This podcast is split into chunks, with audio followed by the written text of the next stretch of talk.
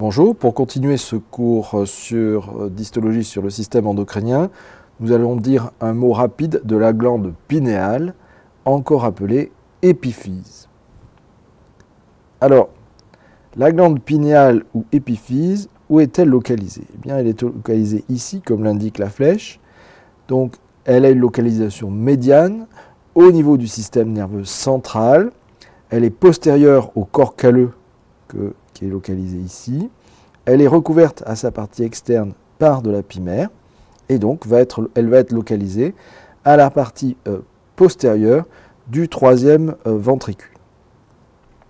Elle a une forme de cône aplati, mesurant à peu près 1 cm sur 5 mm de euh, plus grand diamètre, pour un poids d'environ 150 mg. C'est une région qui est bien connue des imageurs car elle est souvent calcifiée avec des calcifications qui s'appellent les corpora arenacea qui vont augmenter avec l'âge. Donc ces calcifications n'existent pas à la naissance et puis vont assez rapidement se mettre en place chez l'adulte jeune et persister tout au long de la vie, servant ainsi de repère euh, pour l'imagerie.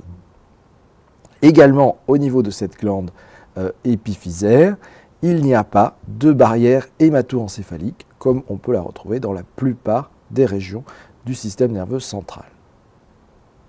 Alors, très rapidement, la structure de cette glande pinéale, elle va être composée de deux grands types cellulaires.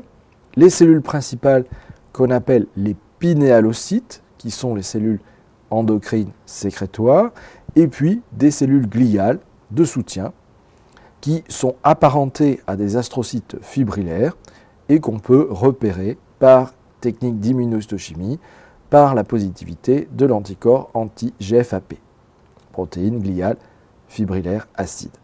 Donc ces cellules gliales sont minoritaires au niveau de cette glande épiphysaire et vont représenter à peu près 5% des cellules totales à l'intérieur des lobules.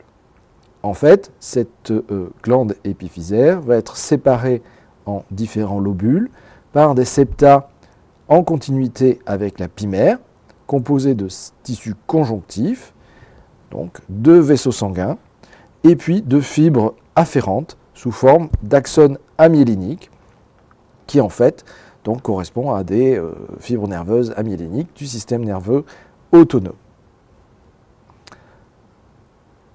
Donc l'épinalocyte, quant à eux, ce sont des cellules qui, euh, ont une origine euh, neuroectodermique, apparentées à des neurones, à ceci près qu'ils ne, euh, ne, possèdent pas de dendrites et qu'ils vont recevoir des synapses au niveau du soma, donc des synapses axosomatiques, d'axones, donc provenant du système nerveux végétatif, en particulier du système nerveux sympathique.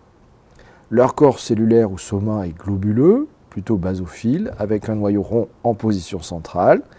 Ces pinéalocytes possèdent un court prolongement unique, donc représentant l'axone, non ramifié, se terminant donc à proximité d'un capillaire sanguin. Et euh, on a dit qu'au niveau de cette glande pinéale, il n'existait pas de barrière hémato-encéphalique.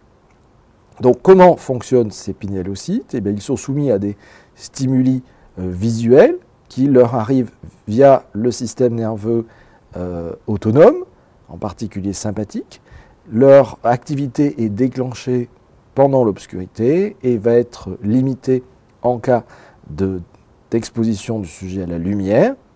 Donc l'activité va entraîner la libération sous un mode neuroendocrine, donc de mélatonine. Cette mélatonine étant synthétisée et stockée dans des vésicules.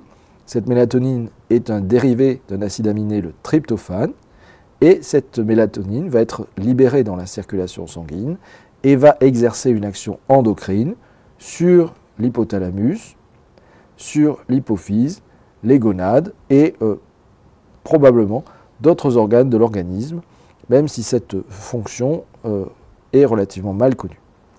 Alors on sait que cette glande pinéale va être impliquée dans la régulation des rythmes circadiens, donc des rythmes journaliers, et des rythmes euh, saisonniers, voire annuels.